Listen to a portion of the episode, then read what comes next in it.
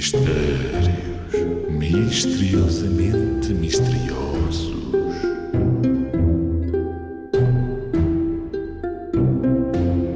Se um galo puser 13 ovos e o agricultor tirar 6, e um outro galo puser 5 ovos e a filha do agricultor levar 3 para casa para fazer uma omelete, quantos ovos achas que ficam no galinheiro?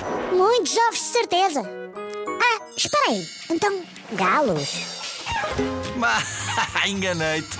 Nenhum, claro. Os galos não põem ovos. Sabes isto perfeitamente. Apanhei-te na curva.